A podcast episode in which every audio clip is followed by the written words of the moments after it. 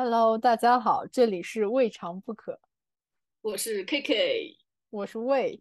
这一期节目，我们将继续和童海带同学聊一聊关于工作方面的话题。如果你对这个话题感兴趣的话，也欢迎先收听我们上一期节目。我感觉是像我跟 KK 这种专业，好像出来就是要不就是老师，要不就是编辑，然后好像其他方向也就你想不到什么，就是你合适你做的，因为我们好像没有这种像你这样纯这种技术方向，或者说比较实践类的这种。能力，所以就是找工作的时候，然后我不是现在做的是比较偏向老师的这种兼职嘛，然后我自己感觉就是，嗯，带学生的过程当中，是会有很及时的，像你这种刚刚说的这种及时的收获感和这种反馈反馈性，它是非常高的，嗯，但是感觉自己就是不适合做老师。嗯，那 Kiki 呢？Kiki 之前是做过，Kiki 之前也是做，嗯，对。对，呃，K K 说，我之前不是教教英语吗？教英语的时候，我是觉得我有一个，我有一个很清晰，我现在翻回去看，有一个很清晰时间段上的认知不同，就是因为自认为这个英语还还还凑合是吧？就觉得教英语可能没有什么问题。那个时候还是没有涉及到那个行业的时候，对自己很自信的。但是进去了之后，发现其实自己对教学。一概一概不知，对对对，你懂自己懂擅长的东西和你如何传达给别人，我觉得这是两两码事儿。就是我懂和我能教，其实完全是两个概念。然后呢，那前三个月，因为他那个是我们当地的一个小的一个教培机构，进去之后的话，人家一看啊，你的这个能力应。该是在的，但是他显然知道我没有经验，他这个三三个月试用期里就让我安排我听不同老师的课，有不同品种的课。好比说高中英语，好比说他们自己设计的那个小的那个教材，然后还有雅思，然后各种门类的课我都听了一圈儿，然后我就发现，发现那个时候那三个月的听课的过程当中，我就发现说，首先有一点就是这些老师的水平肯定是不高的，但是这些老师有一个很优的优点，就是他确实能够在他 已知的水平里，他能把所有他会的东西。以学生能够接触的这个水平，就我我插插一个那个小故事，就是那样子。就我在本科上学的时候，就是我们有很多编程课嘛，就我们有一本编程课。我后来发现说，他的背景其实是教育背景，他根本就不会编程。但是其实我觉得他教的蛮好的，就是他把一些东西就是很形象的比喻啊，然后告诉你。他的局限性是说，当你问他再深入的东西，他就不懂了，他就不能帮你解答了。然后还有一门课的老师，他是说完全相反，因为他自己是很聪明的，然后他很多东西，你知道他把代码板书，代码本来就是一些点儿啊，然后这符号啊那符号的，然后他板书就随便敲个点儿，你就不知道他那点儿是什么意思，你知道吗？嗯。然后，然后他就是上课就很快，然后就是说你去问他更深入的东西，他也能帮你解答，但他可能在就是上课传达的那些东西来说，对于你来说理解的没有那么到位。就是，因为他觉得他已经懂了，他觉得你说一下你也可以懂，所以就是说在学习的过程中没有那么轻松。我觉得，就是对于一个初学者或者说没有什么背景的人来说，就可能他就是老师自身的能力，就是自身的就是就是这种就是专业能力，可能并不需要那么多。嗯，我我回到我的。然后那是我刚才第一个发现，就是他们可能水平不是很高，但是他们能，他们也够用。就简单的来说，如果说教高中那些语法，他们够用。嗯。然后第二个就是，因为我这三个月我也开始逐渐开始接触，哦，应该怎么教怎么教，我有点上手了，学了他们的一些技巧，怎么去呈现这个语法的内容，怎么去呈现。好比说，啊，你要教写作，你要教阅读，你怎么教？在我看来，就是在学了很多年英语的人看来，这个。尤其我跟 其他人说，就是英语这个东西没法教，你就背单词就行了。这是我以前常说的一句话。然后，然后当然你教学生的时候就不能这样说，所以我就学习说他们怎么去呈现这个内容。人家呈现的方法是很有条理的。首先是告诉你要教什么，然后就是，然后再告诉你说你为什么要学这个东西。因为有一些有一些时候，我回望我当学生的时候，我的语法其实学的不是很好。我在那三个月里真的就是把这个英语语法整个细抠了一遍，就是如何呈现，如何教学，如何自己把自己以前想当然的东西，然后又学了一遍。我觉得那三个月里，我本身对于我来说，我学会了这些东西。然后有很多，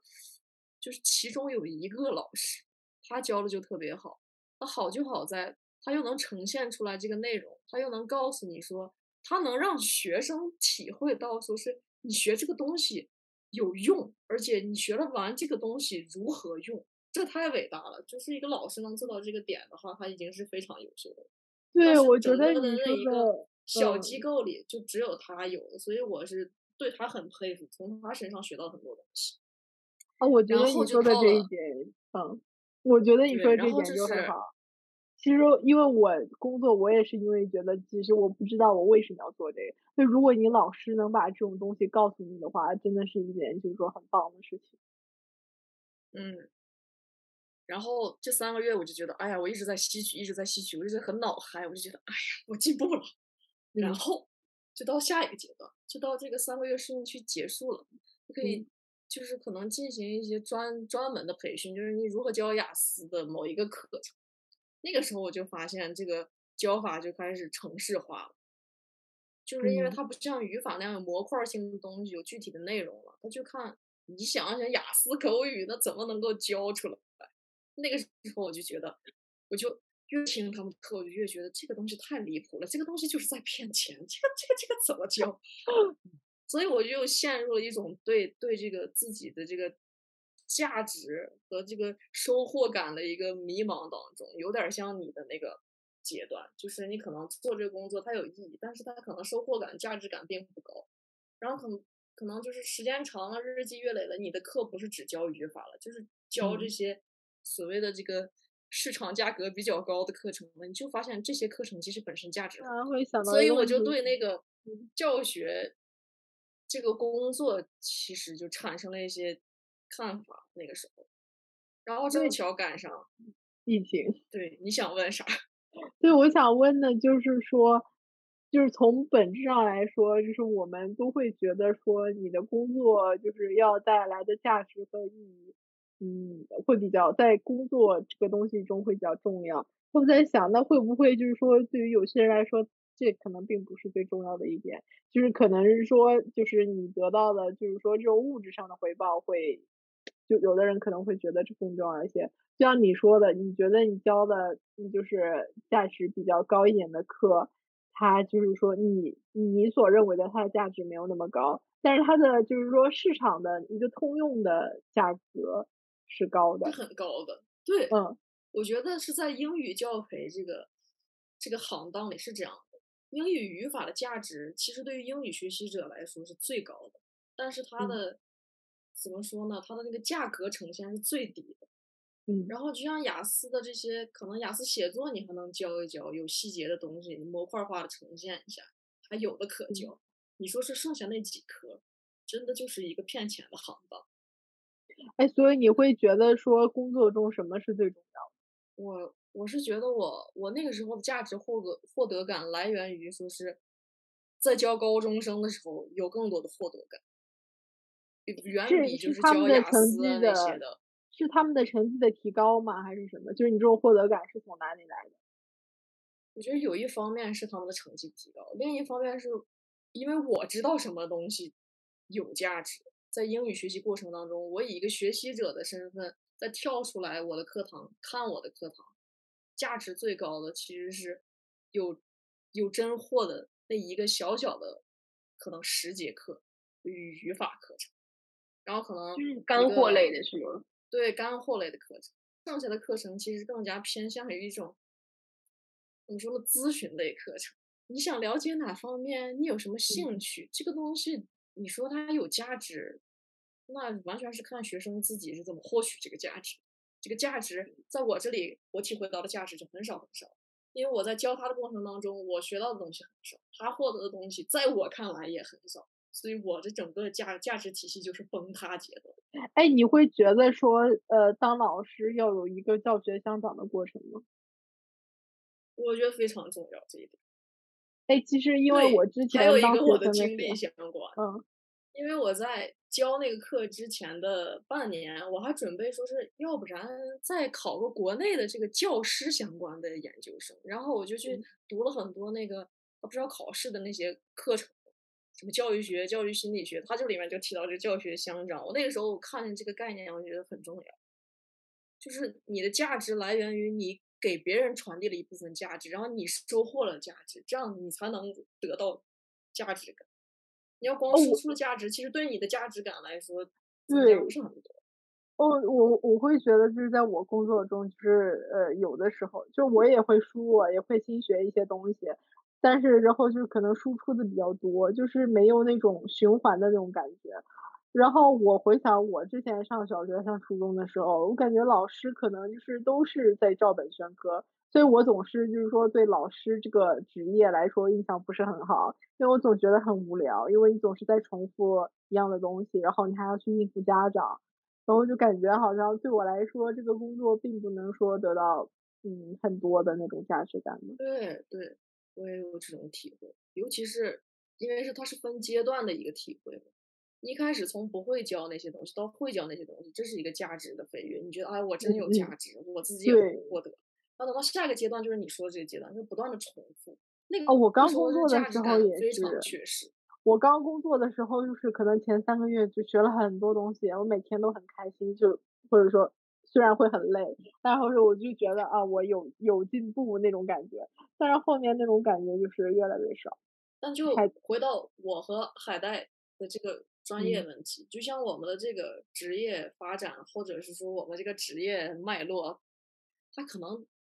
出不了这个大方向，除非是你又掌握了一门完全的新技能，你开拓出另一条职场，要不然你就只能在这个圈圈里逛。你说是，比如说，呃，像一个 T 型人才，就比如说我既懂那个又懂那个。对，有点那个意思。就好比说我在找工作的时候，我这一段时间找工作，我就深有体会，就是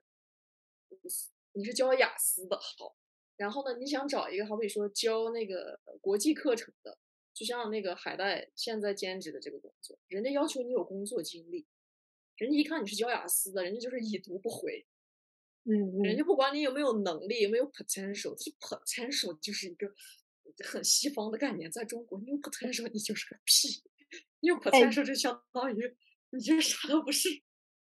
对，就是你知道我我们我们面试的时候会考八股文，你知道吗？就是关于一些编程的一些八股文。但是我就在想，这些东西明明就是你背了你就会的呀，就是这真的是就是说你招人方面，就是说你最在意的东西吗？就是所谓的就是说那种基础知识，就所谓的基础知识，好不好？就这样子。那其实我会比较迷茫这个事情，因为我觉得作为程序员，难道不是你的那种 creative，然后还有那种 logical 的东西会更重要一些吗？但是为什么？所以我会有一个比较好奇的问题，所以是这种程序员，他其实就照你这样刚刚说这种面试的这种经历来说，它会是一个入职门槛比较低的工作吗？会比较高啊，会比较高。嗯，可是他考的都是固定的东西，就是这些可以背了之后就可以通过，他不需要这些创造力。是背了东西就可以知道，但是他没有那么容易背，就是呃。我们不光要背那些，就是一些就是他的一些基础理论，然后还要就是说，就是写一些算法题，就是我们会要笔试去写那些算法题。那些算法的话，可能就是跟数学会相关一些，这样。嗯，对，我们前段时间有聊，它的门槛其实。会相对别的工作会高一点，因为比如说像你们应聘的老师，就是他可能是说做别的，学别的专业也可以做，但是就像这个专业的话，就可能就是说你学别的专业的人要做的话，你就是你门槛会就是高很多，就是你你就除非是你很热爱，你花了很多时间学这些东西，要不然你很难说你你上来直接就是去应聘这个岗位。我觉得教师都是，我刚才举我那个例子，我就觉得。就是整个教师行业里也是不同赛道的这个赛道，它不让你乱窜。好比说，你以前是教这个语言系统的，考试语言，你想窜到国际课程里，人家不让你窜。你可能能够下窜到教雅思，但你不能上窜到国际课程。人家说你没有经验。然后我那天。对。我那天就是问了一个面试官这个问题，你知道吗？因为我觉得我面试就不是真心去面试，就跟人家唠嗑的。就 我那天面试就问了他一个问题，我说就是我认为最好的就是学习方式是 learning by doing。那如果我没有得到这个机会，我如何去学习呢？就我如何去就是说真的就是说去学习到这个行业或者什么的精髓呢？那如果在我没有行业经验的情况下，你是通过什么东西来筛选这些人呢？但是他们他们意思是说没有办法，中国就这种现状。你爱来不来？我我最近找工作就是这个体会。他们说什么都让你说是啊，你有两年以上的经验，我心想着，这个我连实习就是。我我和海大也是，就是可能是想找一个什么编辑的方面的实习的，拓展一下那方面的经验，人家不给你机会。嗯，什么都要经验的话，那我觉得经验，我们俩也聊过，就是经验是一个你说有即有，说没 即没的 东西，非常缥缈。而且只要一个地方，他想让你上班上三个月，你马上有经验。对，只要一个地方把你拒之门外，你就是没有经验。就是一个机会，就是这样的。就是我们就是呃，我跟我同行业的朋友会聊这个事情。就是我们面试其实就蛮难的嘛，就是都是就是各种卷。但其实我们真的卷进去之后，工作内容根本就没有那么复杂。就是很多东西都是他接口写好了，我们直接调用就好了。就是就说就是大家就是都是 crew，就是。登山改茶就是英文的缩写，就是 crew，大家都是 crew 的女孩。但是，但是你一到就是说面试的时候，就是他要求真的很高，就是他要你把一些原理都懂，但其实你工作过程中那些原理你根本就不需要懂。然后就是，其实每一个想要跳槽的人，他都需要花一段时间来准备面试。就是其实面试的内容和工作就是相关性没有那么高。就是不是说。毫不相关，就是只不说没有那么高，所以其实我还就是挺困惑的，就会觉得，嗯，我前一段时间面试了一个什么，也是一个中外合作项目，他在招这个英语老师，我那个时候还没回国呢，我就已经投了，然后他说啊，你等面试吧，然后我说嗯，等我回国了，这个时间比较不好商量，然后最后面试了，然后我一直在就是。询问他，我说这个面试的过程是什么样，什么样的内容，让我有一个准备。嗯嗯。然后人家给我回了两次都是啊，不知道，不知道。然后呢，面试的时候呢，就是 Zoom 面试，然后他还有什么 technical problems，就就迟到十五分钟。然后呢，十五分钟之后，终于我们都上线了。然后这个面试的内容其实就像你写那个，呃呃。P.S. 一样，他就问你啊，呃，Why do you think you want to 是吧？Apply for this position？然后说，What do you think you can contribute to this？呃，啥是乱七八糟。然后关键就是一个问题，就是他什么信息都不给你提供，他的那个 job descriptor 里什么都没有。然后他问你这种，他应该呈现很多信息之后，我才能给他答复的这这些内容。我当然答的就是稀里哗啦，因为我也不知道我能 contribute 啥，我甚至不知道他们是个啥玩意儿。然后就是一个宗教，一个外教，这个外教噼里啪啦噼里啪啦噼里啪啦，我感觉我参加了一个 雅思考试，还是那种我准备非常糟糕的那种口语考试，反正就是稀里哗啦稀里哗啦，哇，那个面试面试的我一下子我就觉得我有那种感觉，就像你说那种感觉，他面试要求。就是他要求你，你呈现出 native speaker 一样的英语水平，但是你教的人都是一些弱鸡，然后他让你全英文授课。你想想那些人，就是就是高中毕业生呀，你全英文授课，他们能听懂几个字儿？啊，我突然想到，我之前就是大学的时候，我还去那种就是幼儿英语，就是就兼职过两天，我就不去了，可能一天我就不去了。就是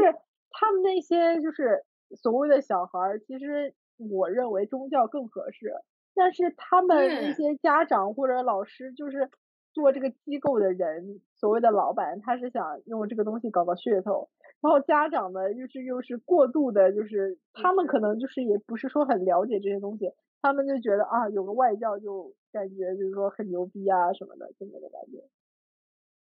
对，哎呀，我当时的那个心情就是如同这个在跳板上，觉得自己能够零零水花入水，直到自己啪嚓摔了个撇叉进去。哎呀，那个感觉非常不好。但是我也挺理解的，因为我那个时候也是被骗进这种大学的，不是？但是我们那个时候好像还回忆一下，我们那个时候确实是外教在上课。那个时候，因为我觉得全英教学，你就是要让外国人给你教学，你全英教学让一个中国人给你全英教学，我觉得其实是个噱头。嗯，因为我们的英语再好也好不过 native speaker。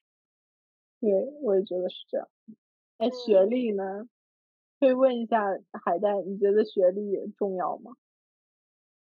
我觉得学历还挺重要的，就是一个敲门砖嘛。他说不上有多有用，但感觉就是一个敲门砖。就是当你到了这种学历的时候，你会有什么感受吗？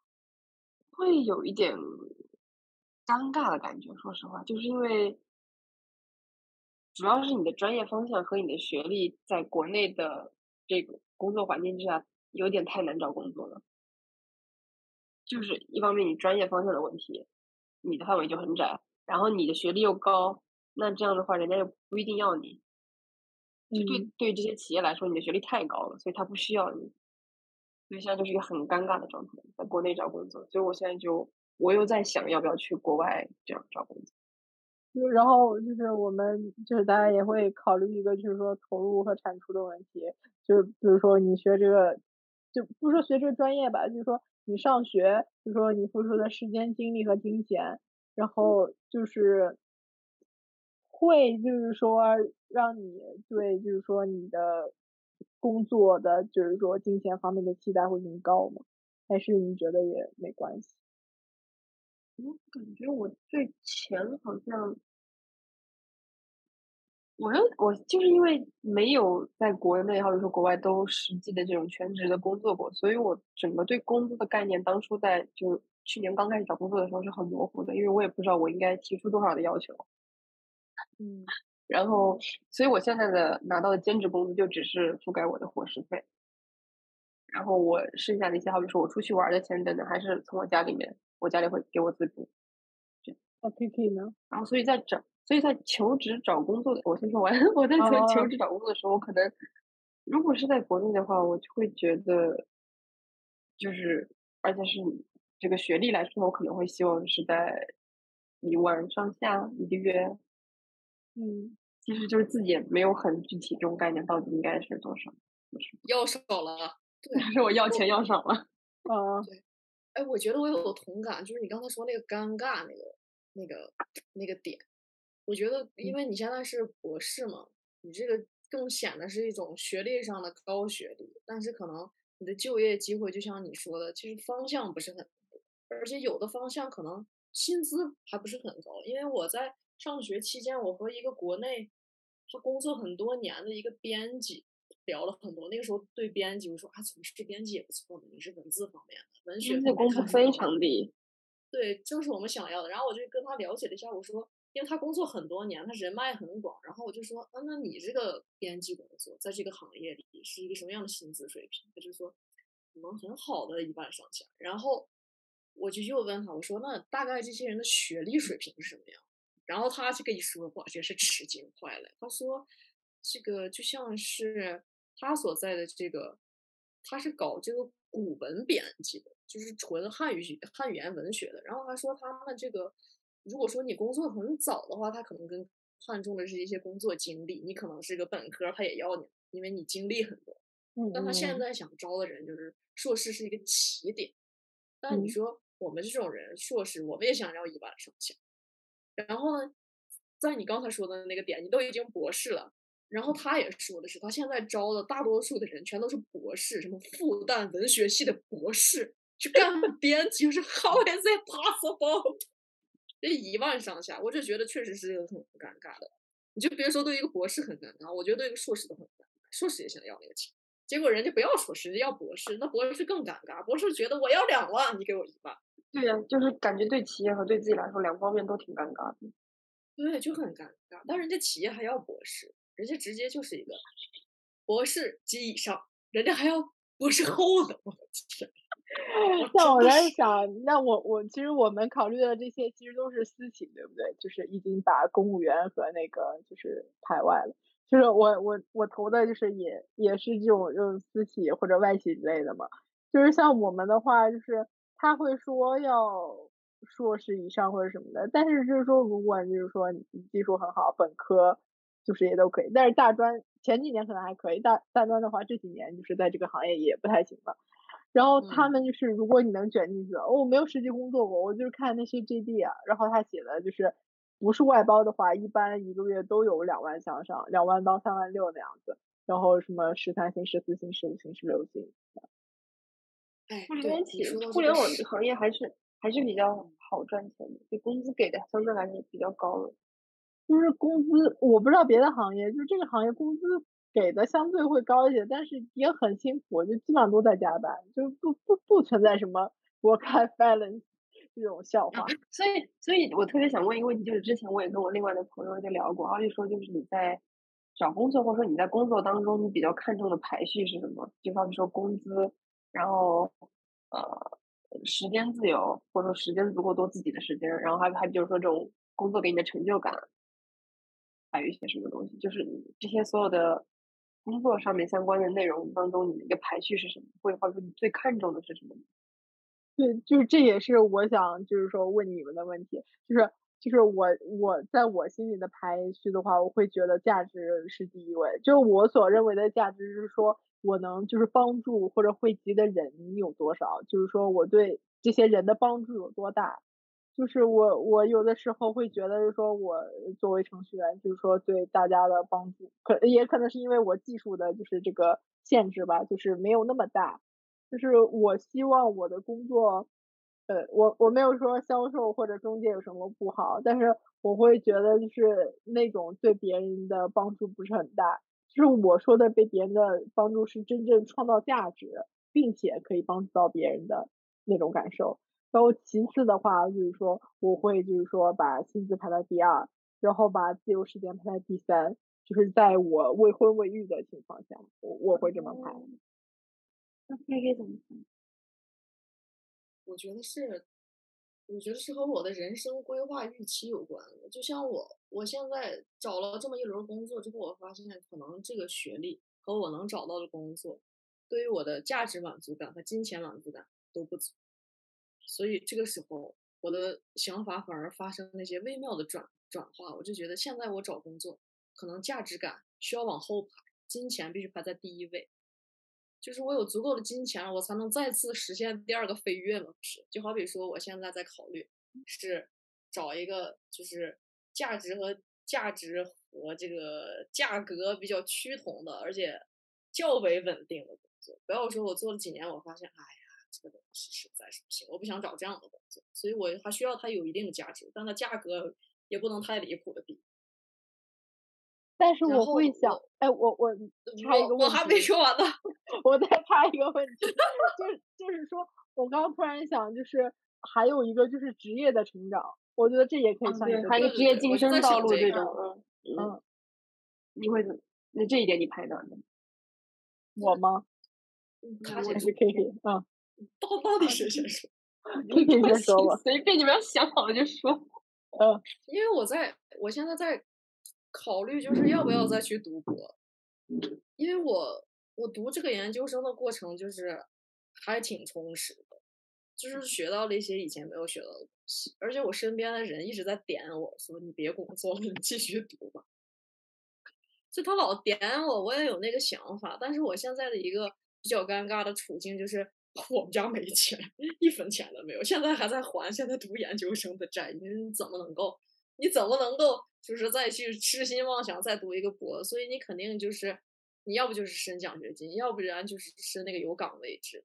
但是就是都是一个八字没撇的一个状态，所以我现在比较看重的是钱，就是我可能我现在的工作是兼顾两端，我又想不抛弃前面那个东西。然后可以攒一些钱为后面那个做准备，所以现在钱是我现阶段考虑最高的东西。但是如果我一下子沉下心来，我说我不赌那个博了，那我就需要一个怎么说呢？钱和这个价值获得感平均一些的东西。就是我就是两方面考虑。如果一直没断那个念想，我的钱肯定是排在第一位。嗯，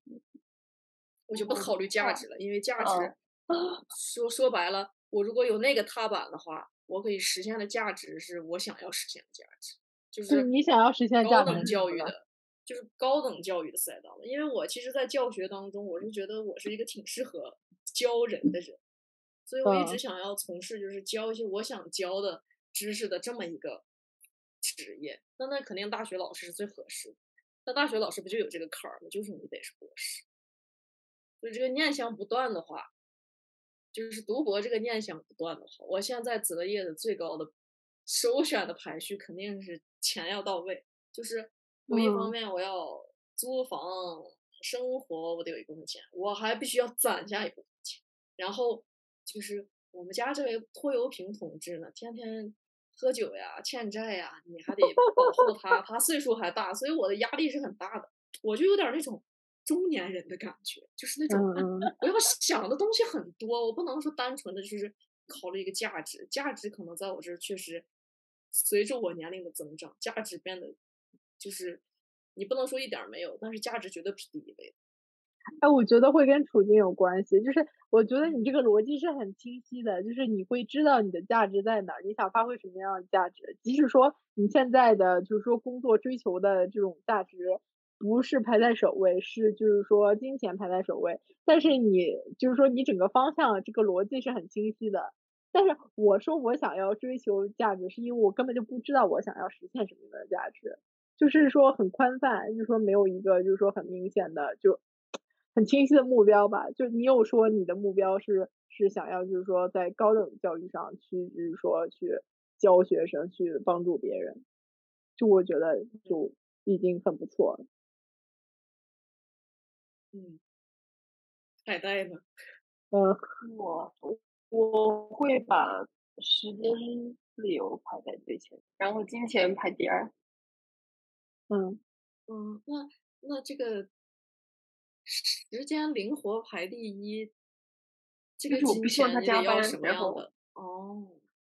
嗯，那所以所以在中国确我就实难找。对，所以我对钱的要求没有那么高，就时间灵活的话，我突然在想，就是我在瑞典也不是时间灵活，就是他时间，我给我自己的个人时间哦我知道我知道我对对，就是我在瑞典工作的话是不加班，一周四十个小时，然后一年二十五天年假。但即使是这样的话，我也仍然觉得我的时间不自由。然后后来就是说我，我告诉我自己的感觉就是说，如果我想我时间自由，除非是我自己干，要不然就是就是说辞职，就是你想休息了就辞职。就是如果你在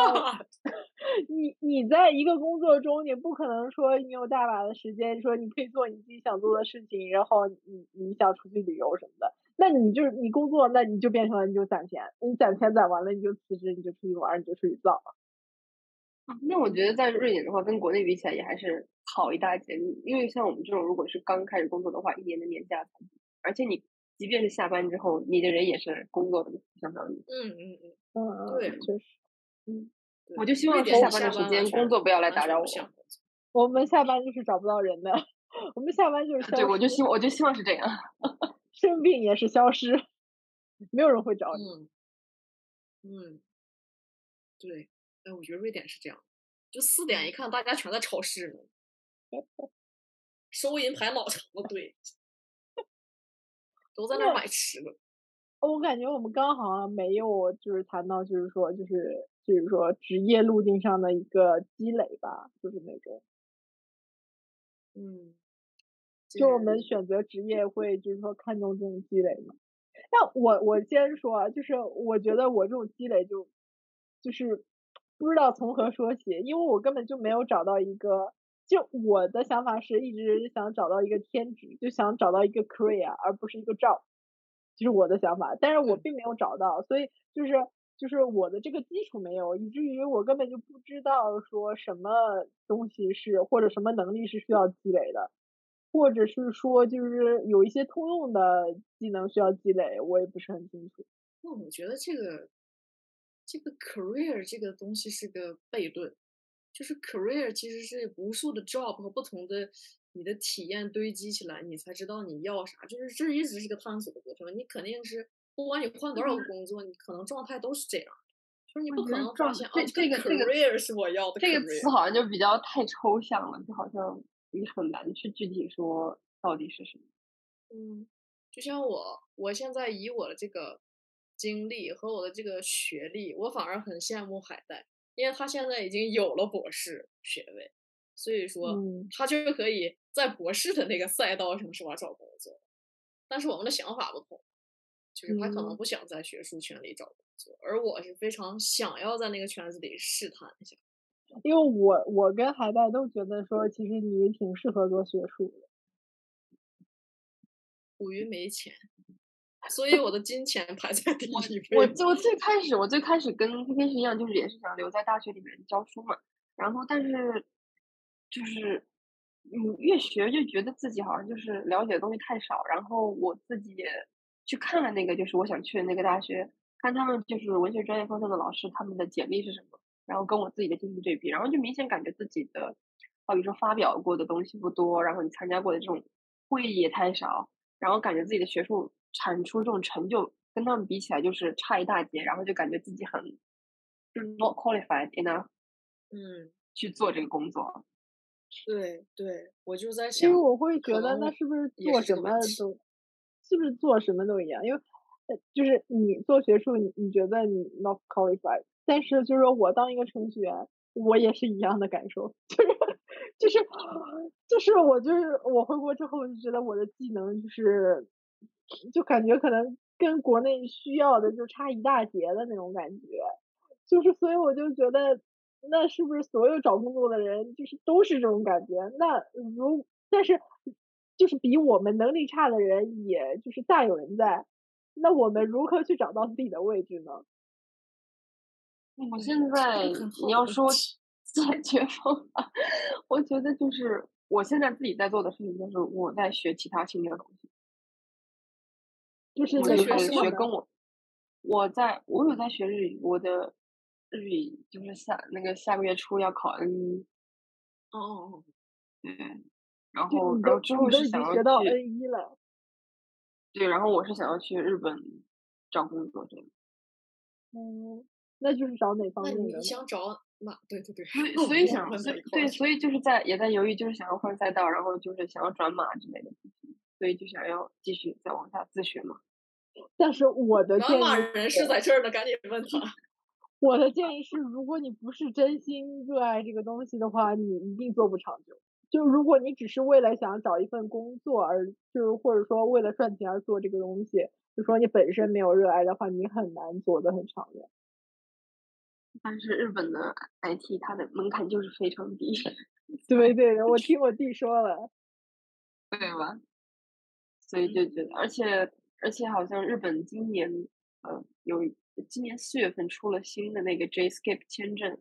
然后就是他就希望你高学历的人去他那边求职，然后就相当于他会直接给你一个三年的工作签，三年还是两年好像，你就可以直接拿那个签证，没有任何条件，就是你学历够高，然后你好比身上好像。资产存款有一万左右人民币，好像就可以去申他那个工作签证。然后去了可以拿了那签证之后，到那边再找工作。然后现在就打算就走这个途径。就是那你对日本的文化或者社会，就是说有什么看法吗？我觉得，嗯，怎么说呢？我觉得是二一年疫情中间回国之后，然后因为我之前大概五年一直在英国，然后回来之后，呃，生活了一段时间，然后也是就。之前求职啊等等，我觉得自己的落差还是挺大的，然后所以就想要出国去，就不想在国内待着，然后，然后也动了这种润念头嘛，尤其是疫情期间的很多事情，然后我的一个想法就是润你不是好比说从什么东西润到了天堂或者怎么样，我觉得只是想要去寻求一个对你来说，嗯，我想要找一个对我来说在某些方面更重要的东西，在那个地方可以获得，那么我就会希望获得一些更多的这种。自由时间，或者说，嗯，不被这种或者说家里面啊，或者说所处的这个社会的一些负面东西影响的一个环境，我想去那里。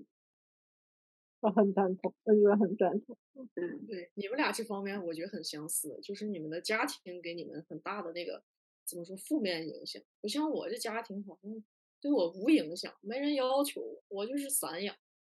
但是我会觉得大多数的东亚家庭都是一样的，就是说家庭对你的束缚和要求，或者说打压是很多的，我觉得这很正常。而且而且不是有说，好比说日本，他或者说对女性这种工作上面的打压也是也是很大的吧，跟国内可能没多少区别。但我觉得，好比说，你起码日本的外企或者是怎样，他还是有一套规矩在的，你必须按照那个规矩来办事。但是我觉得国内很多是这种人情社会嘛，对，所以他这种人情社会，然后我不喜欢在这种的环境之下去工作和生活。哎，你提到这种人情社会，我就觉得从国外回来可能多多少少都是这样。因为我回国这两个月的冲击，我觉得其实还是蛮大的，就就是双向冲击。去瑞典 就是那种从中国社会到瑞典的冲击，然后再回来就是又是从一个瑞典社会回到中国的冲击，反复被 冲击？对，就他们的就是说，所谓对于人情世故的那种看重，是远比你的职业技能更重要的东西。我觉得，嗯，就你的专业技能可能只需要合格就够了。然后我又希望最大程度上保留自己的隐私或者等等之类，然后我觉得在国内这是不太可能的事情。对对对，啊，我我然后我就我对自由度的要求会很高，所以我会希望自己还是能够出国。哎，其实我会觉得说你去日本也是因为就说你不是日本人，就是其实啊，我的意思是说你的家 庭你的家庭不在日本，就是说对于你来说去日本其实是一个就是说逃离。因为你去日本，就不管日本的社会怎么样，你永远可以活在你自己的世界里。就因为你在那边没有所谓的社会关系，所以很多东西你可以就是说，像你说的，你可以得到你想要的东西。嗯，哎，对我很好奇，就是你在瑞典，因为瑞典的话，就是你你感觉是那种，因为你以前提到就是那种可能融入感啊这方面比较欠缺，就可能。就有点你刚才跟海带说的这个感觉，就是你活在你自己的世界里，而不是活在瑞典社会里。会啊，那种感觉。我觉得作为外国人，多多少少都会的。就是其实你虽然在瑞典，但你依然用着微信，依然看着中国的新闻，你依然刷着抖音，刷着小红书。嗯，就是其实我感觉对，也可能是个人选择。嗯。因为因为我也知道融入的比较好的，但是对于我来说的话，就是融入的没有那么好。其实其实我依然很就是活在一个在国外的中国的世界，就是那种感觉。我并没有说融入当地融入的很好。当然我知道，就是有些人如果她的男朋友就是他的另一半是瑞典人的话，那她的融入就跟我就是肯定又是不一样的。是的，是的。就是你会觉得你永远都融入不了中国的文化。我怎么？呃，就是你在这方面考虑，其实你就觉得还好。就好比说，生活在日本的话，我倒觉得还好。在英国的话，其实我也觉得好像我没有说好比说刻意的想要去融入当地的这种感觉吧。感觉自己在英国读书的时候，确实是周围中国人的朋友会比较多，因为你确实交流起来，好比说这种学业上的这种压力等等，你肯定还是跟你有相同背景的人聊起来会更加顺畅嘛。然后，嗯，日本的话，我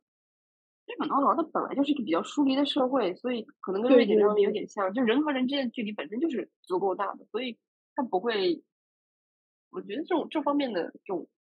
担忧，我好像没有太多。对，对，其实我就觉得中国，就我回到中国之后，就觉得他们对于那种边界感、那种隐私是完全没有，那种概念就是完全没有，就是。我跟我的同所以，然后我又是一个边界感很强的人，所以我觉得我不是很在意这方面的。就我跟我的同事是，就是其实我们关系都挺好的，他们都很热情。我走的时候，他们也送我东西，给我办欢送会什么的。但是就是说，他会知道你的隐私，他会知道你的界限在哪里，然后大家又保持着一种很客气的一种，就是那种边界。但是如果你有什么，就他们需要帮助的地方，他们也会帮助你。就是这样的，然后见面就是很客套的寒暄，这样就很瑞典，很很很瑞典。我是因为我我聊的我在瑞典的时候聊的比较比较好的一个人就是那个，嗯，他本身是中国人，他是在东北出生，但是他是在日本长大，然后呢，他最后到瑞典可能是上的研上的大学，然后她的老公是瑞典人。因为你刚才说，就是好比说你的另一半是瑞典人，你融入度比较好，但是在他身上显现的就是，他好像就是那种瑞典 家庭主妇的感觉，就是那种他瑞典语也好，他日语也好，他中文也好，就是按说他在瑞典找工作应该是很顺畅的，他就找一个教日语的，在大学里教日语的，他都可以养尊处优了，但是他好像他的融入感。我我跟他平常聊天的那个体验，就感觉他的这个体验感好像稍微差了点，但是咱他那个具体生活我也不是很了解，但是我的感受啊是这样。哎，我又是一个不会 small talk 的人，我就觉得可能别人更主动，对我来说是，我希望是别人更主动的社会，我就不太希望那种边界感特别强的社会，因为我本身是一个。没有什么隐，没有什么隐私的人。哦，那你在中国还是挺……我对这一点反而不是很看重。我是觉得，如果多问我一点，因为我是个闷葫芦，你问我，我可能还能说出来点啥。然后我可能介意的话，我会把我的这个边界，嗯，放得清楚一点。但是我本身不是很介意这个。对，我觉得 Kiki 之前跟我说过这个事情，他就觉得说。其实我本身不是不想跟别人交流，只是不知道如何交流。如果你主动来跟我说的话，其实我还是很乐意的。对，我是我是我不会开启这个交流的点，因为我我的预设是这，嗯，我我觉得是和家庭有关系。我们家人就是，就好比说，我和我的父母待在一起也是互相就是有事情才交流，没有事情的话是没有交流。人家不会主动来催你干个什么事情，所以我自身的这个感受就是，我的这个价值是只有说在我的这个 public persona 的这个这个这个维度之下，我才会主动输出那种，或者说是我有我有一个你会看我发的东西和我的情感其实是联系不大的，是和我进入我脑子里的东西。的这个关系更大了，就我输出的，要不然就是我接受的信息，但是我从来不输出我的特别私人的事情和情感，有的时候也抒发一下，那那那都是和抱怨有关系，和 骂人有关系。我觉得你这个抒发跟我就完全不一样哎，哦，我就是说，就是可能就是在社交平台上啊，就是其实我会。我抒发的东西就可能跟我输入没有太大关系，就是不会有什么想法或者就跟情感。我觉得我是一个就是情感很丰富的人，就是说我有一些情感我就会表达出来，而且我觉得我也是一个会主动，就是说跟就是会就是说就也不能算是 small talk，就是我我可能还是就是说呃比较倾向于跟人去讨论交流表达的，但是我觉得可能是因为我在瑞典待的时间比较久。就我回国之后，就我有的时候会很抗拒陌生人问我一些不合时宜的问题，就是尤其是一些就是长辈啊或者什么，就是你不知道如何回答，就是你不想回答，但是你又不能不回答。嗯，对他刚才聊的那个，那我们就再聊一会儿会。呃，可以可以。嗯，还有啥没聊的？他聊他刚才聊的那个点，就是那个。交流的问题，因为这就是个社交嘛，在工作场合里也社交，我就经常有那种感受，是因为我在家里是我只有我有接受的内容，我才会输出，我心里的情绪是都在我自己的情绪，我这个不会将自己的情绪描述出来的人，就是这方面的能力非常差劲。然后我就觉得，就是我很欣赏，就像 魏这样的人，他就很。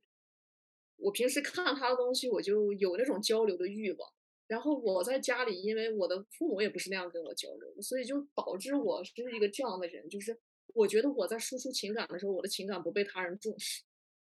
我只有输出内容的时候，别人才会倾听我。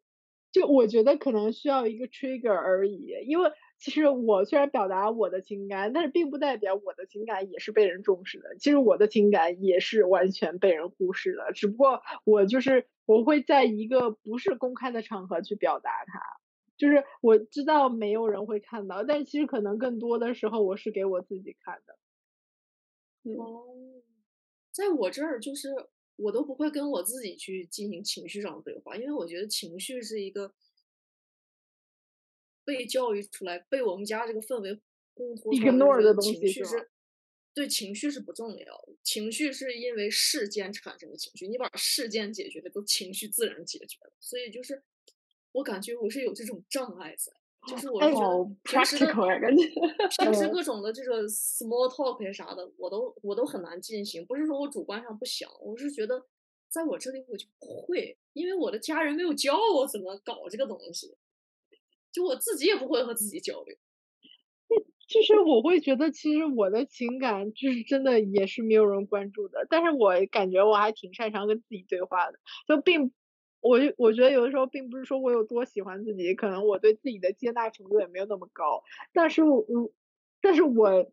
就是很容易沉浸在情绪里面，就是我有的时候可能并不会说，也有可能跟我的经历有关，就是说我出国的时候比较小，就是我会告诉自己说情绪不重要，我先把情绪压掉，然后我去处理问题。但其实我的情绪始终在那里，然后他就是说一直在积压的。然后当我有时候突然就不因为任何事情情绪不好了，然后我就会整个人完全沉浸在情绪里面，走不出来那样子。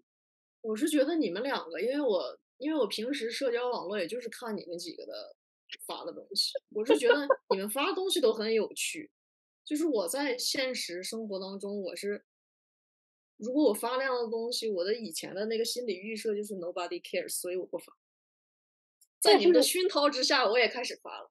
对啊，为什么哦，但是我有一个，我有一个我有一个很明显的转变，是在可能在我回国之前那段时间，我会很频繁的使用一些国内的社交媒体，然后发一些自己的这种心情状态也好，或者说日常里面的这种小事也好，发照片啊等等。但是现在基本上国内的这种社交媒体我都不继续往下用了，然后我觉得会比较在乎自己的隐私问题，尤其是这种。就是怎么说呢？就是你好像一方面他对这种你发言的限制很多，然后一方面，嗯，嗯，你你即便说了一些什么东西，好比说人家很容易定位到你具体是谁，对对然后，我就觉嗯得这种很在在这种国内的社交媒体上，这种像这种裸奔一样的 这种感觉，我嗯很不喜欢。我想要保留我自己足够的隐私感，然后我也不希望把我的这种内在情绪过多的展现给他人。我觉得现在可能跟 K K 的一些想法有点相似，我的一些想法就不希望把自己的真实感情展现给太多的不那相你是不关的人看。希所以我望，你还是觉得就是你是有听众的。我是，嗯，我的预设就是没有人会看我发的这些东西，可能别人还会继续笑话你发的这些东西。在我的心里，我的预设嗯是这样的。哎，我觉得你这种想法就跟我爸就很像，就但是我会觉得说，即使即使即使没有人 care，我也会发，因为他会觉得说你表达一些情绪、一些东西，就是呃不光不能帮助你，还可能会成为别人攻击你的一个东西，就是就是一一把匕首。但是我我会觉得无所谓，就是我想表达，那我就去表达好了。嗯，对，我需要这方面需要，我是觉得这是一个能力，就是在工作场合中，我也是这种感觉，就是我跟任何人的交往都是，我得先知道他对我的看法，然后我才会输出，我必须得进入那个安全的、舒适的，我已经看、看懂你，你你是善良的，我才才会输出。我一旦侦测到有的人开始不 care 了，或者有的人有那个倾向，我警戒感句很高的是吧？对，我是警戒感非常高，就是我害怕别人，就是怎么说呢，对我有负面的评价。嗯，但是我觉得很正常。呃，我其实我也是很害怕别人跟我有负面的评价的一个人。但是我觉得是看在什么场域。如果是在一个工作的场合的话，我就觉得，那我们只需要就是说把这个事情共同做好就好了。我也不是很在意别人对我的看法，就说他觉得我是一个什么样的人。就是因为在工作的场合，我们只是要共同把这个任务完成就好了。所以就是说，即使你可能没有那么喜欢我，那那又怎样呢？就 it doesn't matter。嗯嗯，但是我在如果在生活场景里面别人不喜欢我，我觉得我还是很受伤。我在生活场景里经常感受到的就是那样。我一说一个啥话，好像别人不太 care，所以我就倾向于慢慢我就堆积这样的经验之后，我就觉得那我不说话好，不说话我最舒那那你说话我不会被拒绝。那你在亲密关系里面会这样吗？亲密关系，本人没有亲密关系。没有亲密关系，本人最亲密的关系就是父母，然后我的父母很少和我说话，我们家就是一切静悄悄。但是其实我会发现，在亲密关系里，就是有的时候他也不一定会 care 你的感受，就没有一个人会像你自己一样 care 你自己的感受，所以就是你你你自己好好 care 你自己就好了，就你自己把自己照顾好就好了。我就是这么干的，但我觉得这个这样的性格很压抑，就是从这个求职的这个表现上看，就面试的这种能力上。看，因为面试我觉得是这样的一个，你和一个完全的陌生人在展示你自己，这是我最害怕的场景。我只是和我的朋友能够稍微展现一下我自己，我和陌生人展现我自己就是稀里哗啦，所以我特别害怕面试这件事情。因为我和就是我我很少就是在我成长的大部分过程里，我认为我的家长怎么对我的，别人的家长肯定是怎么对你们的。但是我好像就是近些年来啊，嗯，交友的圈子逐步深入了，跟他们探讨一些这方面的问题。我发现哦，人家的父母不是这样对，就是父母是很很期待你们，对你们有要求，然后每天就是叮嘱你们，然后就叨咕你们。这对我来说就是全新的体验，因为我的父母从来不说，啥都不说。对，包括对交友、恋爱、工作。的干对，我就觉得就是他，他虽然说是这种对你们来说是一种很烦的一种体验，但是在我看来反而是一种很好的体验，因为我我觉得这个这个天天跟你们进行情绪输出、情绪碾压，反而让你们的这个情绪有很大的柔韧度，就是你们不去怕这个老的老对，你们不惧怕这个，我真的是属于你的意思是说，我吃不吃不动这个。你的意思是说，就是父母不光对你，就是说有负面的一些情绪的输入，也有正面的，就是正面的和负面的，就造成了这种，就是说，呃，经常交流的这种局面。对，我是觉得这其实是一个很好的外部刺激，我很缺乏这种外部刺激。好吧，就我我并不能理解你的这种感受。当然，我在短短暂的和那个。别人父母相处的过程当中，我确实感受到了一种我不喜欢的气息，尤其是跟我爸是。嗯，但我觉得确实就是，我觉得是你们交流的那个能力，确实是建立在你们家庭，就是不管说这个影响是正面的还是负面的，这个交流场是在。我们家没有交流场，所以我的交流能力就是比较弱，不管是在社交媒体上还是在现实生活。我的唯一的情绪外显就是在脸上，好比说我不高兴了，周围的人全都知道我不高兴；我开心了，周围的人全知道我开心。就是我不会说，但是他都在脸上。职业技能 get。其实我会觉得，在中国的话，这应该也是说用人单位比较重视的东西，就甚至包括你会不会喝酒啊这种事情。嗯，人情世故是吧？对。不不都不上升到人情世故，就是 正常的这个思维输出，我可能都会顿一下。但我感觉你们俩绝对不会。嗯，但是我觉得并不是说一个什么很大的优势。我很讨厌人情世故，所以不想要参与到这个当中去。嗯。但我觉得你们的能力是。相当在线，在我看来，我是非常想要这种。啊，我感觉很多时候我跟 Kiki 都是互相羡慕着，就我感觉我跟别的朋友也是这样。很感谢童海带同学可以参加我们的节目，那我们就到这里吧，拜拜。